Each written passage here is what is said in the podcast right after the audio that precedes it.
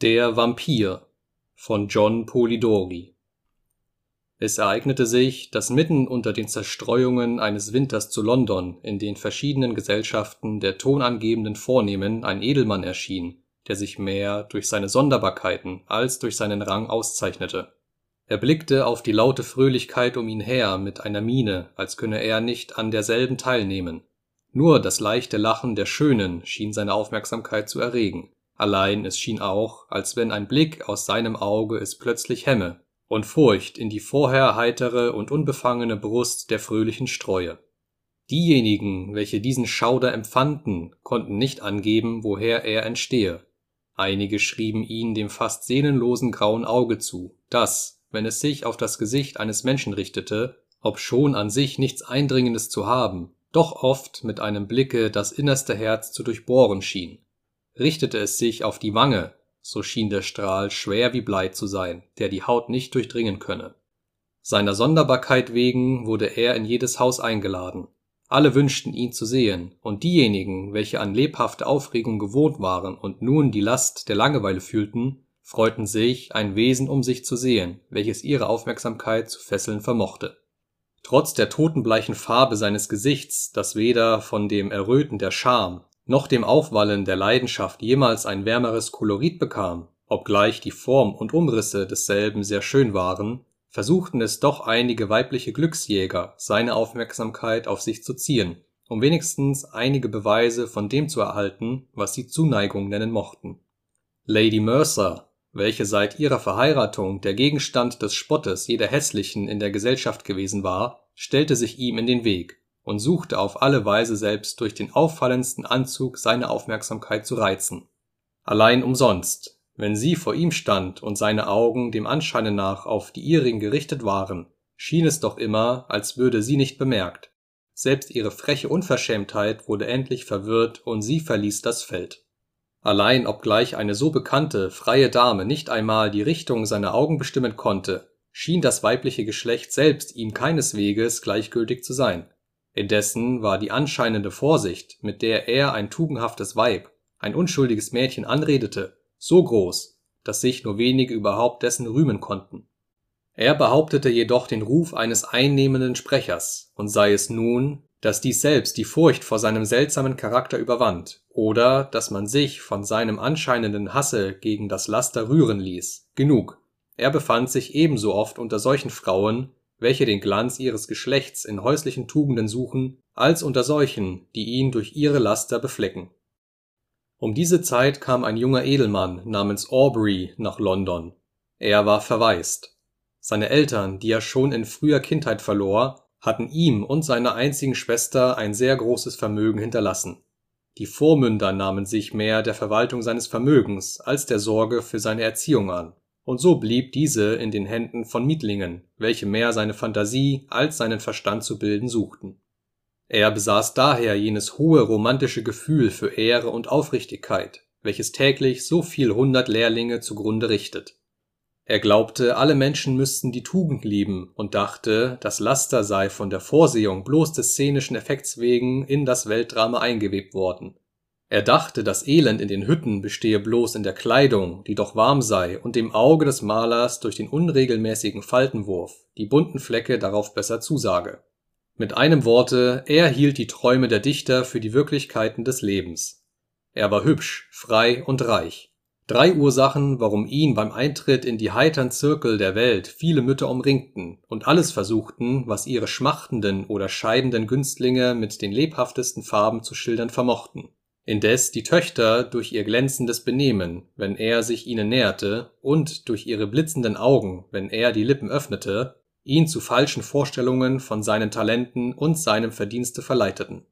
Seiner romantischen Einsamkeit ganz hingegeben, staunte er nicht wenig, als er fand, dass, die Talg oder Wachslichter ausgenommen, welche nicht vor der Gegenwart eines Geistes, sondern aus Mangel an Lichtputzen flackerten in dem wirklichen Leben durchaus kein Grund zur Anhäufung jener lachenden Gemälde und Beschreibungen vorhanden sei, wie sie sich in den Büchern fanden, die er zum Gegenstand seines Studiums gemacht hatte. Da er indessen einige Vergütung in seiner geschmeichelten Eitelkeit fand, war er im Begriff, seine Träume aufzugeben, als das außerordentliche Wesen, welches wir oben beschrieben haben, ihm in den Weg trat. Er beobachtete ihn, und die völlige Unmöglichkeit, sich einen Begriff von dem Charakter eines Mannes zu bilden, der bloß in sich selbst versunken, wenig andere Zeichen seiner Beachtung äußerer Gegenstände von sich gab als die stillschweigende Anerkennung ihres Daseins, vollendete die Vermeidung gegenseitiger Berührung. Da er seiner Phantasie gestattete, jedes Ding, das seiner Neigung zu seltsamen und ausschweifenden Ideen schmeichelte, sorgfältig auszumalen, so hatte er auch schon dieses Wesen zum Helden eines Romans umgebildet und betrachtete nunmehr den Sprössling seiner Phantasie als die lebende Person außer ihm. Er wurde bekannt mit ihm, bewies ihm Aufmerksamkeiten und gelangte doch so weit bei ihm, dass er seine Gegenwart anerkannte. Er erfuhr nach und nach, dass Lord Ruthvens Angelegenheiten zerrüttet seien und dass er im Begriffe stehe, eine Reise zu unternehmen. Voll Verlangen über diesen seltsamen Charakter, der bis jetzt seine Neugier nichts weniger als befriedigt hatte, genauere Forschungen anzustellen, äußerte er seinen Vormündern, dass es nun Zeit für ihn sein möchte, die Tour zu machen, die man seit Jahrhunderten für nötig gehalten habe und den Jüngling in den Stand zu setzen, einige rasche Fortschritte auf der Bahn des Lasters zu machen und so die Eltern einzuholen, damit er nicht wie aus den Wolken gefallen scheine, wenn man empörende Intrigen als Gegenstände des Spottes oder Lobes behandele, je nachdem dabei mehr oder weniger Geschicklichkeit aufgewendet worden sei. Sie stimmten in sein Begehren. Aubrey gab dem Lord Ruthven sogleich seine Absicht zu erkennen und erstaunte nicht wenig, von ihm den Antrag zu erhalten, die Reise gemeinschaftlich zu machen Geschmeichelt durch solch ein Zeichen der Achtung von dem, der dem Anscheine nach mit andern Menschen nichts gemein hatte, nahm er ihn freudig an, und in wenigen Tagen hatten sie das trennende Meer überschritten. Bisher hatte Aubrey keine Gelegenheit gehabt, Lord Ruthvens Charakter zu studieren, und nun fand er, dass, da er mehrere seiner Handlungen beobachten konnte, die Resultate verschiedene Schlüsse auf die scheinbaren Bewegungsgründe seines Betragens darboten sein Gefährte war verschwenderisch, freigebig. Der Faule, der Landstreicher, der Bettler erhielt aus seinen Händen mehr als genug, um den augenblicklichen Mangel zu stillen. Der tugendhafte, unverschuldete Arme hingegen ging oft unbefriedigt von seiner Türe, wurde wohl gar mit höhnischem Lachen abgewiesen. Der Lüstling, der sich immer tiefer in den Schlamm seiner Ausschweifungen versenken wollte, konnte auf seine Unterstützung rechnen. Ein Umstand war indes bei den Geschenken des Lords seinem Gefährten bemerklich geworden es ruhte offenbar der Fluch auf ihnen, denn die Empfänger waren entweder dadurch auf das Schafott gebracht worden oder in das tiefste, verachtungswerteste Elend versunken. In Brüssel und andern großen Städten hatte der Lord zu Aubreys Verwunderung die Zirkel der großen Welt aufgesucht. Er spielte und wettete, ersteres stets mit Glück, außer wenn ein bekannter Gauner sein Gegner war. Dann verlor er mehr, als er gewonnen hatte, allein sein Gesicht behielt dieselbe Unveränderlichkeit womit er gemeiniglich die Gesellschaft umher beobachtete. Wenn er aber dem raschen, unbesonnenen Jünglinge begegnete oder dem unglücklichen Vater einer zahlreichen Familie, dann schien sein Wunsch Fortunens Gesetz zu werden. Die anscheinende Abstraktheit seines Gemüts verschwand und seine Augen glänzten, wie die der Katze, wenn sie mit der halbtoten Maus spielt. Indessen nahm er keinen Groschen vom Spieltische mit, sondern verspielte zum Ruin manchen andern die letzten Münzen, die er eben aus der Hand der Verzweiflung gewonnen hatte. Dieses mochte das Resultat eines gewissen Grades von Einsicht sein, die jedoch nicht imstande war, die schlauere Erfahrung zu täuschen. Aubrey wünschte oft seinem Freunde dies vorzustellen und ihn zu bitten, einer Freigebigkeit und einem Vergnügen zu entsagen, welches alle Menschen unglücklich mache und ihm keinen Vorteil gewähre Allein er verschob es immer in der Hoffnung, eine recht passende Gelegenheit dazu zu erhalten, welche sich nie zeigte. Lord Ruthven war in seiner Laufbahn und mitten unter den mannigfachen bald wilden, bald lachenden Naturszenen immer derselbe. Sein Auge sprach noch weniger als seine Lippen, und obgleich Aubrey nun dem Gegenstande seiner Neugier so nahe war, als er sein konnte, hatte er doch dadurch nichts mehr als eine stärkere Anreizung zur Enthüllung des Geheimnisses erhalten das seiner exaltierten Einbildungskraft immer mehr wie etwas Übernatürliches vorkam. Sie gelangten bald nach Rom, und Aubrey verlor seinen Gefährten einige Zeit aus den Augen. Dieser befand sich täglich in den Morgenzirkeln einer italienischen Gräfin, indes er die Denkmäler einer längst untergegangenen Vorwelt aufsuchte. Unter dieser Beschäftigung erhielt er Briefe aus England, die er mit der größten Sehnsucht öffnete.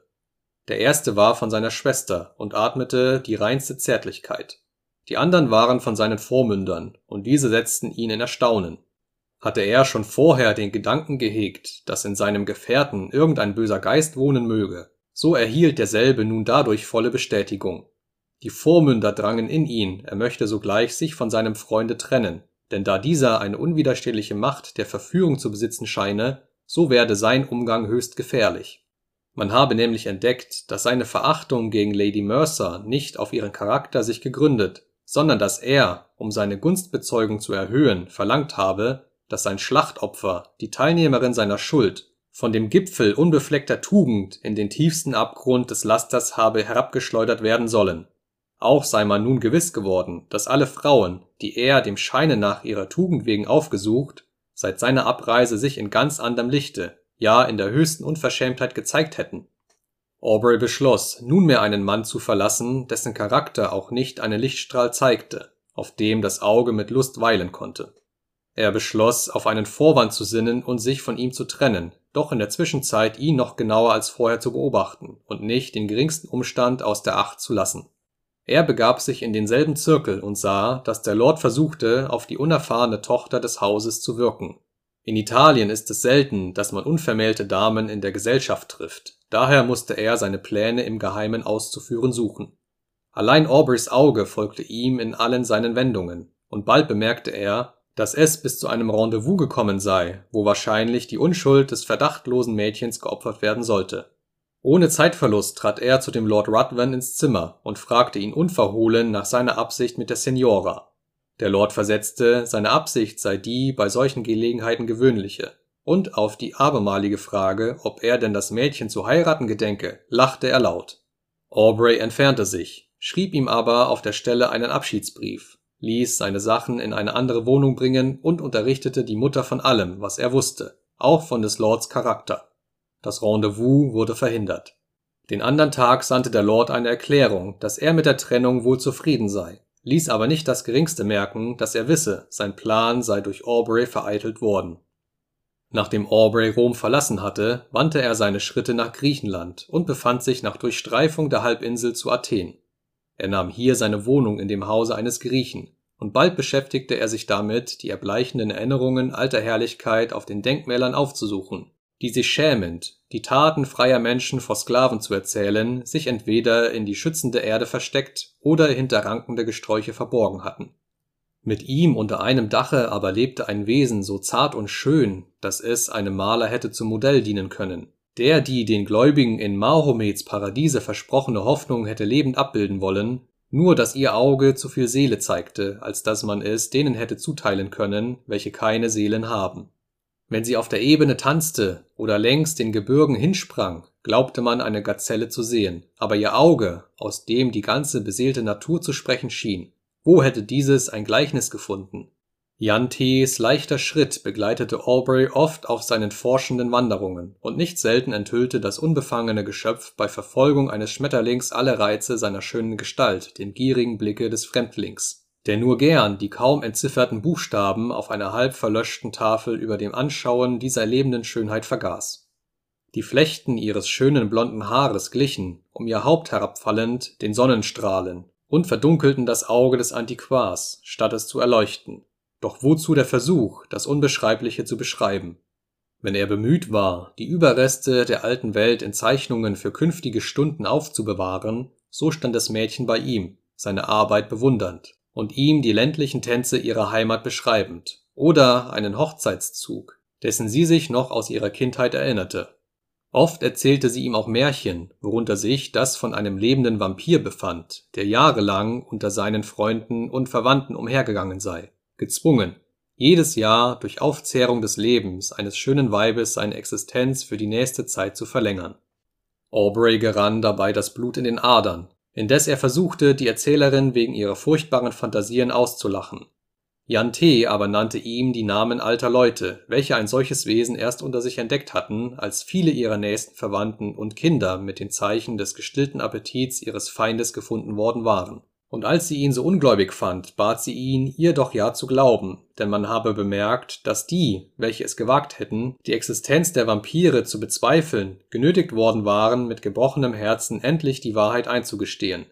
Sie beschrieb ihm das Äußere dieser Wesen der Sage gemäß, und wie groß war sein Entsetzen, als er darin eine treue Schilderung des Lord Ruthven erkannte. Dem ungeachtet suchte er ihr ihre Furcht auszureden, ob er sich gleich verwunderte über so manches, das hier zusammengetroffen war, um den Glauben an eine übernatürliche Gewalt des Lord Ruthvens zu begründen.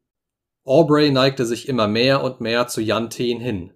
Ihre Unschuld im Kontraste mit den affektierten Tugenden der Weiber, unter denen er Urbilder seiner romantischen Ideen gesucht hatte, gewann sein Herz, und indes er es lächerlich fand, dass ein junger Engländer ein unerzogenes griechisches Mädchen heiraten wolle, fand er sich immer stärker und stärker von der schönsten Gestalt angezogen, die er je gesehen hatte. Jan T. ahnete diese aufkeimende Liebe nicht und blieb sich in ihrer ersten kindlichen Unbefangenheit immer gleich. Sie trennte sich zwar immer ungern von Aubrey, allein meistens deshalb, weil sie nun niemand hatte, unter dessen Schutze sie ihre Lieblingsorte besuchen konnte in Hinsicht des Vampirs hatte sie sich auf ihre Eltern berufen, und beide bestätigten, bleich vor Schrecken schon bei der Nennung des Wortes, die Wahrheit der Sache. Kurz darauf wollte Aubrey wieder einen Ausflug machen, der ihn einige Stunden beschäftigen konnte. Als die Leute den Namen des Ortes hörten, baten sie ihn dringend, nur nicht des Nachts zurückzukehren, weil er durch einen Wald reiten müsse, wo sich kein Grieche nach Sonnenuntergang zu verweilen pflege hier hielten nämlich die Vampire ihre nächtlichen Orgien und wehe dem, der ihnen dabei begegnete. Die Leute entsetzten sich, als er es wagte, über die Gewalt unterirdischer Mächte zu spotten, und so schwieg er. Am nächsten Morgen begab sich Aubrey ohne alle Begleitung auf seine Wanderung. Er wunderte sich über das schwermütige Ansehen seines Wirtes und war sehr bewegt, als er hörte, dass seine Worte, womit er den Glauben an jene furchtbaren Feinde verspotten wollte, auf die Familie so schreckend gewirkt hatten. Als er sich zu Pferde setzte, bat ihn Jan T. nochmals, vor nachts zurückzukehren, und er versprach es. Seine Nachforschungen beschäftigten ihn indessen dergestalt, dass er das Abnehmen des Tages nicht bemerkte und wie sich am Horizonte eine von den kleinen Wolken zeigte, die in wärmeren Klimaten so schnell zu furchtbaren Gewittern anwachsen und oft Verheerung über ganze Gegenden verbreiten. Er bestieg dem ungeachtet sein Pferd, um durch Eile die versäumte Zeit nachzuholen, allein zu spät die Dämmerung ist in jenen Gegenden fast ganz unbekannt.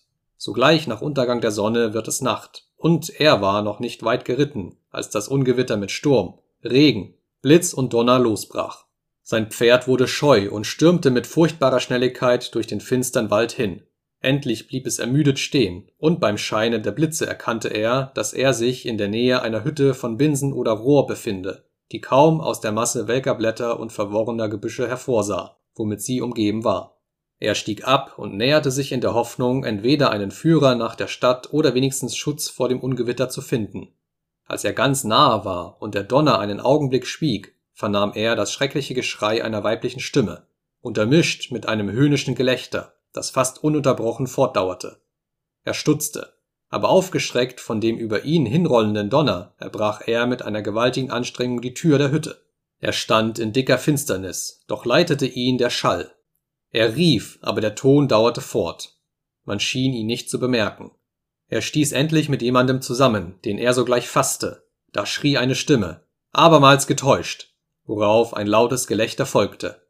Endlich fühlte er sich selbst von jemand ergriffen, der eine übermenschliche Stärke zu haben schien. Er beschloss, sein Leben so teuer als möglich zu verkaufen und kämpfte, allein vergebens seine Füße glitten aus und er wurde mit ungeheurer Gewalt zu Boden geworfen. Sein Feind warf sich auf ihn und stemmte ihm die Hand auf die Brust, da fiel der Schein einiger Fackeln durch das Loch, wodurch das Tageslicht eindrang. Sogleich sprang jener auf, ließ seine Beute los, rannte zur Tür hinaus, und bald vernahm man das Geräusch der Zweige nicht mehr, durch die er sich Bahn gemacht hatte. Der Sturm war nun vorüber, und Aubrey, der sich nicht rühren konnte, wurde von denen gehört, die draußen waren. Sie traten herein. Das Licht der Fackeln fiel auf die schmutzigen Wände und die einzelnen Lagerstätten von Stroh und Binsen, worauf einige Kleidungsstücke lagen. Auf Aubreys Begehren suchte man nach derjenigen, deren Geschrei ihn angezogen hatte. Er blieb nun wieder im Dunkeln. Allein wer malt sein Entsetzen, als er beim Lichte der rückkehrenden Fackeln die reizende Gestalt seiner Führerin erkannte, die jetzt ein lebloser Leichnam war. Er traute seinen Augen kaum, doch ein abermaliges Hinstarren überzeugte ihn, dass es wirklich das liebliche Geschöpf sei. Auf ihren Wangen, selbst auf ihren Lippen war keine Farbe mehr, doch war über das Gesicht eine Ruhe verbreitet, die fast so anziehend schien als das sonst hier wohnende Leben. Auf ihrem Nacken und ihrer Brust war Blut sichtbar und an der letztern sogar das Zeichen von Zähnen, die eine Ader geöffnet hatten Plötzlich riefen die Männer mit Entsetzen darauf hindeutend Ein Vampir. Ein Vampir. Man machte eine tragbare und legte Aubrey an die Seite derjenigen, welche vor kurzem noch der Gegenstand seiner Bewunderung und manches süßen Traumes gewesen war. Er wusste nicht, was er denken sollte, sein Geist versank in eine wohltätige Betäubung. Auf einmal ergriff er fast bewusstlos einen bloßen Dolch von ganz besonderer Bildung, der in der Hütte am Boden gelegen hatte. Da erschienen auch Leute, die die Vermisste im Namen der Eltern suchten. Als sie sie fanden, schrien sie laut auf, und als endlich die Eltern das unglückliche Kind erkannten, starben beide in kurzem vor Schreck und Gram. Aubrey wurde von einem hitzigen Fieber befallen und hatte oft Geistesabwesenheiten. In diesen rief er den Lord Ruthven und Jante, durch eine unerklärliche Verbindung der Ideen schien er seinen früheren Gefährten zu bitten, das Leben derjenigen zu schonen, die er liebte. Zu andern Zeiten schüttelte er Verwünschungen über sein Haupt aus, als über ihren Mörder und Verführer. Lord Ruthven kam um diese Zeit selbst nach Athen, und sobald er von Aubreys Zustande hörte, nahm er seine Wohnung gleichfalls in demselben Hause und wurde sein immerwährender Gesellschafter als der Kranke aus seiner Geistesabwesenheit zu sich kam, erschrak und erstaunte er über den Anblick desjenigen, dessen Bild er stets mit dem eines Vampirs verwechselt hatte. Allein Lord Ruthven versöhnte den Kranken bald mit seiner Gegenwart, durch seine freundlichen Reden und durch die Reue, die er über den Fehler bezeugte, der ihre Trennung veranlasst hatte, mehr noch aber durch die Aufmerksamkeit, Besorglichkeit und Teilnahme, die er ihm bewies. Der Lord schien in der Tat gänzlich verändert, er war gar nicht mehr das teilnahmlose Wesen, das so furchtbar auf Aubrey gewirkt hatte. Allein so wie dessen Genesung vorschritt, fiel jener auch wieder in sein voriges Wesen zurück. Und Aubrey bemerkte keine Veränderung an ihm, als dass zuweilen Ruthvens Blick mit einem Ausdrucke von höhnischem Lächeln um die Lippen fest auf ihn zu ruhen schien. Dieses Lächeln erfüllte ihn mit geheimen Schauder, ohne dass er wusste warum. Aubreys Gemüt war durch diese Erschütterung äußerst angegriffen worden, und jene geistige Elastizität, die ihn sonst ausgezeichnet hatte, schien auf immer verschwunden. Er war jetzt ein ebenso großer Liebhaber der Einsamkeit als Lord Ruthven, allein sein Gemüt konnte dieses Verlangen nicht in der Nachbarschaft von Athen erfüllt finden. Wo er sich hierhin begab, stand Jantes liebliche Gestalt vor ihm. In den Wäldern glaubte er ihren leichten Schritt zu bemerken, wie sie Veilchen und andere Frühlingsblumen suchte bis sie ihm plötzlich ihr bleiches Gesicht und ihre verwundete Brust mit einem holdseligen Lächeln auf den rosigen Lippen zu zeigen schien. Er beschloss, eine Gegend zu fliehen, wo ihn solche Erinnerungen verfolgten, und machte daher dem Lord Ruthven, dem er sich für die zarte Teilnahme verbunden fühlte, die er ihm während seiner Krankheit bewiesen hatte, den Vorschlag, diejenigen Gegenden Griechenlands zu besuchen, die sie noch nicht gesehen hatten.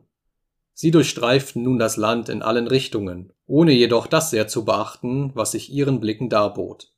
Sie hörten viel von Räubern, fingen jedoch an, auf diese Nachrichten wenig zu achten, weil sie sie für die Erfindung eigennütziger Personen hielten, welche ihren Schutz teuer verkaufen wollten.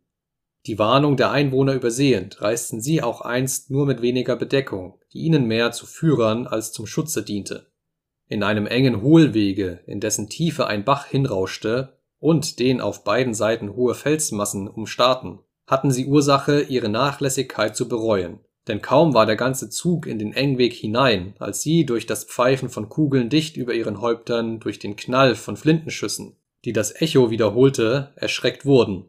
In einem Augenblicke hatten sie ihre Wachen verlassen, und hinter die Felsen sich stellend begannen sie in der Richtung zu feuern, woher die Schüsse tönten.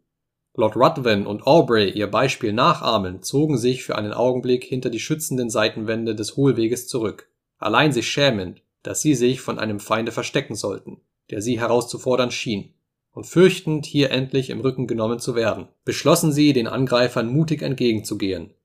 Allein kaum hatten sie ihren Schutzort verlassen, als Lord Ruthven einen Schuss in die Schulter erhielt, der ihn zu Boden streckte. Aubrey eilte ihm zu Hilfe und sah sich bald nun von den Räubern umringt, denn die Begleiter hatten schon ihre Waffen weggeworfen und sich ergeben.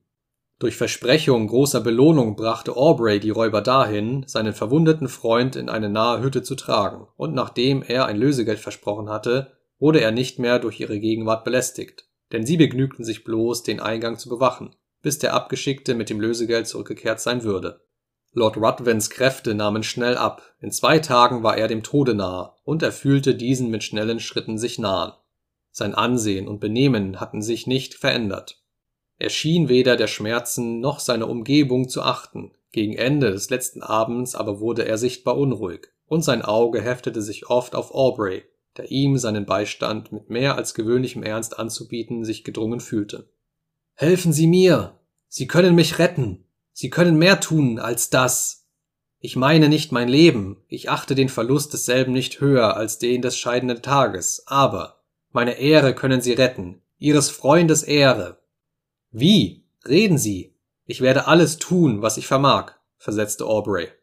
Ich bedarf nur wenig. Mein Leben entflieht schnell. Ich kann nicht alles enthüllen. Wenn Sie aber, was Sie von mir wissen, verbergen wollen, so würde meine Ehre vom Gerede der Welt unbefleckt bleiben. Und wenn mein Tod einige Zeit in England unbekannt bliebe, ich, aber das Leben. Er soll nicht bekannt werden. Schwören Sie, rief der Sterbende, indem er sich mit ungewöhnlicher Heftigkeit aufrichtete. Schwören Sie bei allem, was Ihnen heilig ist, bei allem, was Sie fürchten, dass Sie binnen Jahr und Tag keinem lebenden Wesen auf irgendeine Art das mitteilen wollen, was Ihnen von meinem Verbrechen und meinem Tode bekannt ist, es mag sich ereignen, was da will, sie möge sehen, was sie wollen. Seine Augen schienen sich bei dieser Rede aus ihren Kreisen zu drehen. Ich schwöre, rief Aubrey, und jener sank sterbend auf sein Kissen zurück und atmete nicht mehr. Aubrey begab sich zwar zur Ruhe, konnte aber nicht schlafen. Die mancherlei Umstände, wovon seine Bekanntschaft mit diesem Manne begleitet gewesen war, wurden wieder klar in seiner Seele, und er wusste nicht, wie es geschah, wenn er sich seines Spures erinnerte. Überfiel ihn ein kalter Schauer, wie das Vorgefühl von etwas Schrecklichem, das ihn erwartete. Mit dem frühesten Morgen stand er auf, und eben war er im Begriff, die Hütte zu betreten, wo er den Leichnam verlassen hatte, als ihm ein Räuber entgegentrat und ihm meldete, dass sich jener nicht mehr dort befinde, indem er von ihm und seinem Kameraden auf dem Gipfel eines benachbarten Berges getragen worden sei in Gemäßheit des Versprechens, das sie dem Lord gegeben, dass er dem ersten kalten Strahle des Mondes, der nach seinem Tode aufgehen würde, ausgesetzt werden sollte. Aubrey erstaunte, nahm einige der Männer mit sich, entschlossen, den Berg zu besteigen und den Leichnam an dem Orte zu beerdigen, wo er läge. Allein als er den Gipfel erreicht hatte, fand er weder Spuren von dem Leichnam noch von den Kleidern, obgleich die Räuber schworen, das sei derselbe Felsen, wohin sie den Toten gelegt hätten. Er verlor sich einige Zeit in seltsamen Vermutungen. Allein endlich kehrte er zurück in der Überzeugung, dass sie den Körper, um die Kleider zu gewinnen, beerdigt hätten. Überdrüssig einer Gegend, wo er so furchtbares Missgeschick erfahren hatte und wo sich alles verschworen zu haben schien, jene zum Aberglauben sich neigende Schwermut zu nähren, die sich seines Gemüts bemächtigt hatten, beschloss er abzureisen, und in kurzem befand er sich in Smyrna. Indes er auf ein Schiff wartete, welches ihn nach Otranto oder Neapel überführen sollte, beschäftigte er sich mit Ordnung der Sachen, die er als dem Lord Ruthven zugehörig mit sich genommen hatte. Unter denselben befand sich auch eine Kiste, welche verschiedene Angriffswaffen enthielt, die mehr oder weniger geschickt waren, einen unfehlbaren Tod zu geben. Auch mehrere Dolche und Atagans waren dabei, indem er ihre seltsame Gestalt betrachtete, wie erschrak er, als er eine Scheide fand, in derselben Art verziert wie der Dolch, den er in der Hütte gefunden hatte. Er schauderte. Nach weitern Beweisen suchend fand er auch die Waffe, und man kann sich seinen Schreck denken, als er entdeckte, dass sie, wenn auch besonders geformt, in die Scheide genau passe, die er in der Hand hielt. Wie gern hätte er gezweifelt. Er starrte fest auf den Dolch hin. Ja, er war es. Auch Blutstropfen waren auf ihm und der Scheide zu bemerken. Er verließ Smyrna, und auf seinem Rückwege nach der Heimat war es in Rom sein erstes Geschäft, sich nach der jungen Dame zu erkundigen, die er aus des Lord Ruthvens Fallstricken zu befreien gesucht hatte. Ihre Eltern lebten im Elende, ihr Vermögen war zugrunde gerichtet, und man hatte seit des Lords Abreise nichts wieder von ihr gehört. Aubreys Gemüt erlag fast unter den Stürmen so wiederholter Schrecknisse. Er fürchtete auch, die junge Italienerin möchte Jantes Verführer zu Beute geworden sein. Er wurde düster und einsilbig. Sein Geschäft bestand bloß darin, die Postillons zur Eil anzutreiben, gleich als sei er im Begriffe, das Leben eines ihm teuren Wesens zu retten.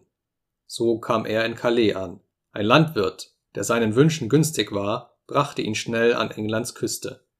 Er eilte nach dem väterlichen Hause, und hier schien er, auf Augenblicke wenigstens, in den Umarmungen seiner Schwester die Erinnerungen des Vergangenen aus den Augen zu verlieren. Hatte sie schon früher durch ihre kindlichen Liebkosungen seine Zuneigung gewonnen, so erschien sie ihm jetzt als Jungfrau noch reizender und liebenswerter. Miss Aubrey besaß nicht jenes einnehmende Wesen, welches die Aufmerksamkeit und den Beifall großer Gesellschaften zu erregen imstande ist. Nichts von jenem glänzenden Schimmer, der nur in der erhitzten Atmosphäre eines vollgestopften Zimmers leuchtet. Ihr blaues Auge war nicht der leicht bewegliche Spiegel eines leichtsinnigen Gemüts. Ein melancholischer Reiz wohnte darin, der nicht von Unglück, sondern von einem tiefen Gefühl herzurühren schien, das auf eine Seele schließen ließ, die sich eines höheren Vaterlandes bewusst war Ihr Schritt war nicht ein leichtes Hüpfen durch einen Schmetterling oder eine glänzende Blume angezogen, sondern ernst und sinnend. Wenn sie allein war, wurde ihr Gesicht nie durch das Lächeln der Freude verklärt, aber wenn ihr Bruder ihr seine Liebe bewies, wenn er in ihrem Umgange jenen Gram zu vergessen suchte, der, wie sie wusste, seine Ruhe untergrub, wer hätte dann ihr Lächeln gegen das der Wollust vertauscht? Dann schien es, als glänzten diese Augen, dieses Gesicht in dem Lichte ihres schönern Geburtslandes, Sie stand erst im 18. Jahre und war noch nicht in die Welt eingeführt worden, indem es ihre Vormünder für besser gehalten hatten, ihre Vorstellung daselbst so lange zu verschieben, bis ihr Bruder vom festen Lande zurückkehrt, öffentlich als ihr Beschützer würde auftreten können. Es war nun bestimmt, dass der nächste Hofzirkel, der nicht sehr entfernt war, die Epoche ihres Eintritts auf den geräuschvollen Schauplatz werden sollte. Aubrey hätte sich freilich lieber auf sein väterliches Haus beschränkt und der Melancholie Nahrung gegeben, die sich seiner ganz und gar bemächtigte. Er konnte keine Teilnahme empfinden an dem leichtfertigen Gespräch modischer Fremder, indes sein Gemüt durch die Begebenheiten zerrissen wurde, von denen er Augenzeuge gewesen war. Allein er beschloss, seine eigene Bequemlichkeit der Beschützung seiner Schwester aufzuopfern. Bald trafen sie in der Stadt ein und bereiteten sich für den nächsten Tag, der zum Galatage angesetzt war. Die Menschenmenge war außerordentlich, Seit langer Zeit war kein Zirkel gewesen, und alles, was sich in dem Lächeln der Hoheit zu sonnen trachtete, eilte sehnsuchtsvoll herbei. Aubrey mit seiner Schwester hatte sich gleichfalls eingefunden. Indes er einsam in einer Ecke stand, die Umgebungen wenig beachtend, versank er in die Erinnerung, dass er an derselben Stelle den Lord Ruthven zum ersten Mal gesehen habe. Da fühlte er sich plötzlich am Arme ergriffen, und eine nur zu bekannte Stimme raunte ihm ins Ohr Gedenke deines Eides. Er hatte kaum den Mut, sich umzusehen, fürchtend, er möchte ein Gespenst erblicken, als er in einiger Entfernung dieselbe Gestalt wahrnahm, welche seine Aufmerksamkeit beim ersten Eintritte in diesen Saal auf sich gezogen hatte. Er starrte darauf hin, bis ihn seine Füße nicht mehr tragen wollten. Dann fasste er den Arm eines Freundes, bahnte sich einen Weg durch die Menge, warf sich in den Wagen und eilte nach Hause. Hier schritt er mit heftigen Schritten das Zimmer auf und ab, die Hand an die Stirn gelegt, gleich als fürchtete er, die Gedanken möchten diese zersprengen. Lord Ruthven stand vor ihm. Umstände aus der Vergangenheit belebten sich. Der Dolch, sein Eid. Sollten die Toten auferstehen? Er glaubte, seine Fantasie habe bloß das Bild belebt, welches in seiner Seele wohnte. Es konnte unmöglich Wirklichkeit sein. Er beschloss daher, wieder in Gesellschaft zu gehen. Denn ob er gleich versucht hatte, sich nach Lord Ruthven zu erkundigen, so erstarb doch der Name auf seinen Lippen, und er vermochte nichts über ihn zu erfahren. Einige Tage nachher besuchte er mit seiner Schwester eine Gesellschaft bei einem nahen Verwandten. Er ließ sie unter dem Schutze einer Elterndame und begab sich an einen stillen Ort, wo er seinen Gedanken nachhing. Da er aber endlich bemerkte, dass einige Abschied nahmen, erhob er sich, ging in ein anderes Zimmer und fand hier seine Schwester von mehreren umgeben und wie es schien, im ernstern Gespräche. Er suchte sich Platz zu machen und zu ihr zu gelangen, da wandte sich jemand, den er bat, ihn durchzulassen, und er erkannte dieselben Züge, die er so sehr verabscheute. Schnell ergriff er den Arm seiner Schwester und zog sie eilig mit sich fort nach der Straße. An der Tür wurde er durch die Menge der Diener verhindert, vorwärts zu kommen, und indem er sich durchdringen wollte, hörte er, dass eine Stimme wieder ganz dicht bei ihm flüsterte Gedenke deines Eides. Er wagte es nicht, sich umzuschauen, sondern eilte, seine Schwester mit sich fortziehend, schnell nach Hause. Aubrey wurde fast wahnsinnig. War sein Geist schon vorher in einem einzigen Gedanken versunken gewesen, wie sehr wurde dieser Zustand verstärkt, da er nun die Gewissheit hatte, dass des Ungeheuers Leben von neuem sein Gemüt belastete. Er beachtete seiner Schwester Zärtlichkeit kaum, und vergebens drang sie in ihm, nach der Ursache seines rätselhaften Benehmens forschend. Er stieß bloß wenige Worte aus, und diese erschreckten sie. Je mehr er nachsann, umso verstörter wurde er. Sein Eid machte ihn schaudern. Sollte er denn gestatten, dass das Ungeheuer Verderben hauchend unter allen, was ihm teuer war, umgehe? und nicht versuchen, seine Fortschritte zu hemmen? Seine eigene Schwester konnte ja von ihm erreicht werden. Aber gesetzt auch, er wollte seinen Eid brechen und seine Vermutungen laut werden lassen, wer würde ihm glauben? Er kam wohl auf den Gedanken, seine eigene Hand zu brauchen, um die Welt von solch einem Elend zu befreien. Allein der Tod, erinnerte er sich, hatte ja keine Gewalt über ihn. Mehrere Tage blieb er in diesem Zustande, schloss sich in seinem Zimmer ein und genoss bloß einige Nahrung, wenn seine Schwester zu ihm kam und ihn mit tränenden Augen bat, doch um ihretwillen seine Kräfte nicht sinken zu lassen. Endlich konnte er selbst die Stille und Einsamkeit nicht länger ertragen. Er verließ seine Wohnung und eilte von Straße zu Straße, ängstlich fliehend vor dem Bilde, welches ihn immerwährend verfolgte. Er vernachlässigte seine Kleidung und wanderte ebenso am hellen Tage wie um Mitternacht umher. Man erkannte ihn kaum.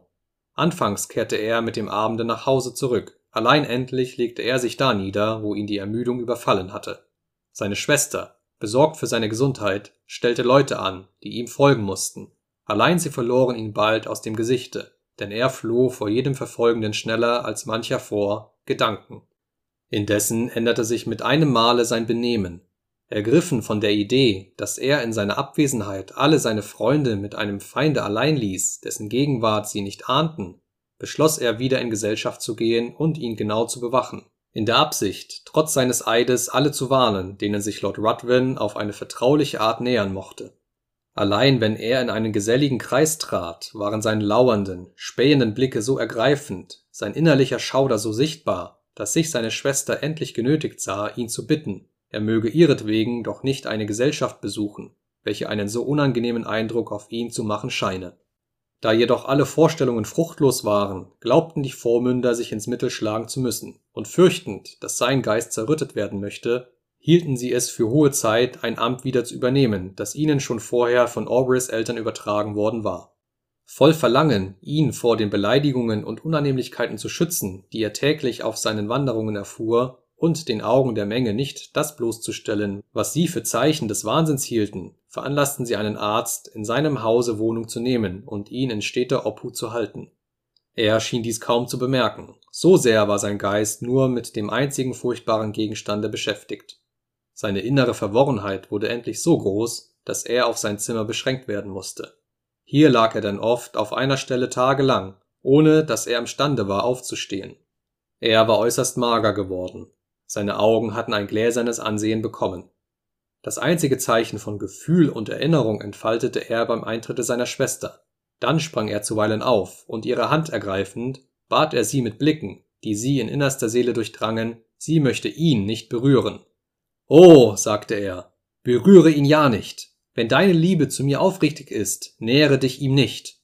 Wenn sie nun forschte, worauf sich diese Bitte bezöge, war seine einzige Antwort Gewiss, gewiss. Und dann sank er wieder in einen Zustand zurück, aus dem auch sie ihn nicht erheben konnte. So blieb es mehrere Monate. So wie indes das Jahr allmählich vorüberging, wurden auch seine Gemütszerrüttungen minder häufig, und sein Geist befreite sich zum Teil von seiner Verdüsterung.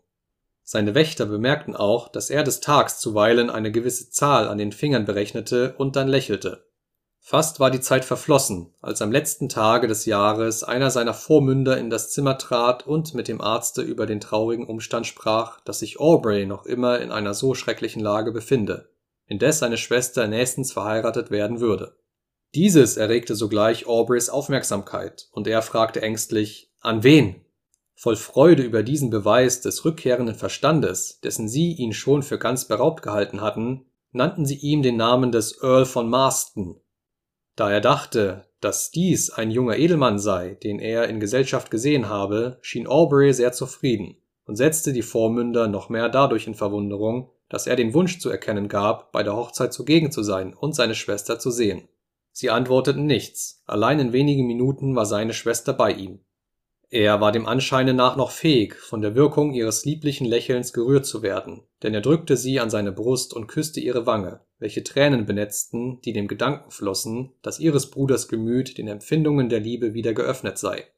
Er begann nun mit all seiner gewöhnlichen Wärme zu sprechen und ihr Glück zu wünschen zu ihrer Vermählung mit einem durch Rang und andere Vollkommenheiten so ausgezeichneten Manne, da bemerkte er plötzlich ein Miniaturbild auf ihrer Brust.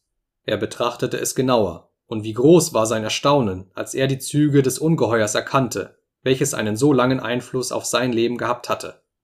In einem Anfall von Wut ergriff er das Porträt und trat es mit Füßen. Als sie ihn fragte, warum er so die Abbildung ihres künftigen Gemahls zerstöre, sah er sie an, als wenn er sie nicht verstünde. Dann ergriff er ihre Hände und schaute sie mit einem Ausdrucke wilder Verwirrung an, indem er sie bat zu schwören, dass sie nie dieses Ungeheuer heiraten wolle, denn er er konnte nicht weitersprechen. Es schien, als ob die Stimme ihn wieder aufforderte, seines Eides zu gedenken. Schnell wandte er sich um und dachte Lord Ruthven zu erblicken, allein er sah niemand. Unterdessen waren die Vormünder und der Arzt eingetreten, welche das alles mit angehört hatten, und da sie es für die Rückkehr seines Wahnsinns hielten, trennten sie ihn mit Gewalt von Miss Aubrey und baten sie, sich zu entfernen. Nun fiel er ihnen zu Füßen, bat, beschwor sie nur einen Tag um Aufschub. Sie wurden dadurch noch mehr in ihrer Meinung von dem rückkehrenden Wahnsinn Aubreys bestärkt, versuchten ihn zu beruhigen und entfernten sich Lord Ruthven hatte den Morgen nach dem Hofzirkel seinen Besuch machen wollen, war jedoch so wie niemand angenommen worden. Als er von Aubreys Übelbefinden hörte, fühlte er wohl, dass er es verursacht habe. Als er aber vollends erfuhr, er sei wahnsinnig geworden, konnte er seine Freude kaum vor denen verbergen, von denen er diese Nachricht erfahren hatte. Er eilte nach der Wohnung seines früheren Gefährten und durch beharrliche Aufmerksamkeit sowie durch Äußerung einer großen Zärtlichkeit gegen den Bruder und Teilnehmer an seinem Unglücke, gelang es ihm, allmählich bei Miss Aubrey Gehör zu finden. Wer vermochte auch seinen Künsten zu widerstehen? Er hatte Gefahren und Beschwerden zu erzählen, sprach von sich selbst als von einem Wesen, welches durchaus mit keinem anderen auf der Welt, außer mit der, an die er seine Worte richtete, übereinstimmend empfinde, erzählte ihr, wie nur, seitdem er sie kenne, sein Dasein ihn der Erhaltung wert geschienen habe, gleich als ob er nur ihren schmeichelnden Worten und Tönen habe lauschen wollen. Mit einem Worte, er wusste die Schlangenkünste so trefflich zu brauchen, oder es war vielmehr der Wille des Schicksals, dass er ihre volle Zuneigung gewann. Da der Titel des Elternzweiges der Familie mit der Zeit auf ihn fiel, so erhielt er einen ansehnlichen Gesandtschaftsposten, der ihm zur Entschuldigung diente, dass er die Vermählung, trotz des Bruders zerrütteter Gesundheit, beschleunigte denn sie sollte den Tag vor seiner Abreise nach dem festen Lande stattfinden. Aubrey versuchte, als ihn die Vormünder und der Arzt verlassen hatten, die Diener zu bestechen, doch vergebens. Er verlangte Feder und Tinte. Es wurde ihm gereicht. Er schrieb einen Brief an seine Schwester, in dem er sie beschwor, so wert ihr ihre eigene Glückseligkeit, ihre eigene Ehre und die Ehre derer sei, die nun im Grabe schlummerten, aber sie einst als die Hoffnung ihres Hauses in ihren Armen hielten, nur um wenig Stunden eine Vermählung zu verschieben, auf die er die schrecklichsten Verwünschungen ausschüttete. Die Diener versprachen ihm, den Brief zu bestellen, übergaben ihn aber dem Arzte, der es für besser hielt, das Gemüt der Miss Aubrey nicht noch mehr durch das zu ängstigen, was er für Anfälle eines Wahnsinnigen hielt. Die Nacht verstrich den geschäftigen Bewohnern des Hauses ohne Ruhe, und Aubrey hörte mit einem Entsetzen, das man sich eher vorstellen als beschreiben kann, die Zeichen geschäftiger Vorbereitungen. Der Morgen kam und das Geräusch der anfahrenden Wagen berührte sein Ohr. Aubrey geriet ganz außer sich. Die Neugier der Diener besiegte endlich ihre Wachsamkeit. Sie stohlen sich allmählich weg und ließen Aubrey in der Aufsicht eines alten, schwachen Weibes. Er benutzte diese Gelegenheit. Mit einem Sprunge war er aus dem Zimmer, und in einem Augenblicke stand er in dem, wo sich alles zur Feierlichkeit versammelt hatte. Lord Ruthven war der Erste, der ihn bemerkte. Er trat sogleich zu jenem hin, ergriff ihn heftig beim Arme und riss ihn, sprachlos vor Wut, mit sich aus dem Zimmer. Auf der Treppe raunte ihm Lord Ruthven ins Ohr. Erinnern Sie sich Ihres Eides und bedenken Sie, dass, wenn Ihre Schwester nicht heut meine Gemahlin wird, sie entehrt ist. Die Weiber sind schwach. Mit diesen Worten drängte er ihn gegen seine Diener hin, welche durch das alte Weib aufgeregt, ihn zu suchen gekommen waren. Aubrey konnte sich nicht länger aufrecht erhalten. Seine Wut, die keinen Ausbruch fand, hatte ein Blutgefäß zerrissen, und er wurde sogleich zu Bette gebracht. Dies wurde indessen seiner Schwester verschwiegen, welche bei seinem Eintritte nicht zugegen gewesen war, denn der Arzt wollte sie nicht beunruhigen. Die Vermählung wurde vollzogen und Braut und Bräutigam verließen London.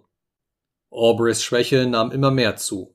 Der Blutverlust erzeugte Symptome des herannahenden Todes. Er wünschte, seiner Schwester Vormünder möchten zu ihm gerufen werden, und als die Glocke Mitternacht geschlagen hatte, erzählte er alles, was die Leser auf den vorstehenden Blättern gefunden haben, und starb augenblicklich. Die Vormünder eilten fort, Miss Aubrey zu retten, allein es war zu spät. Lord Ruthven war verschwunden und Aubreys Schwester hatte den Durst eines Vampir gestillt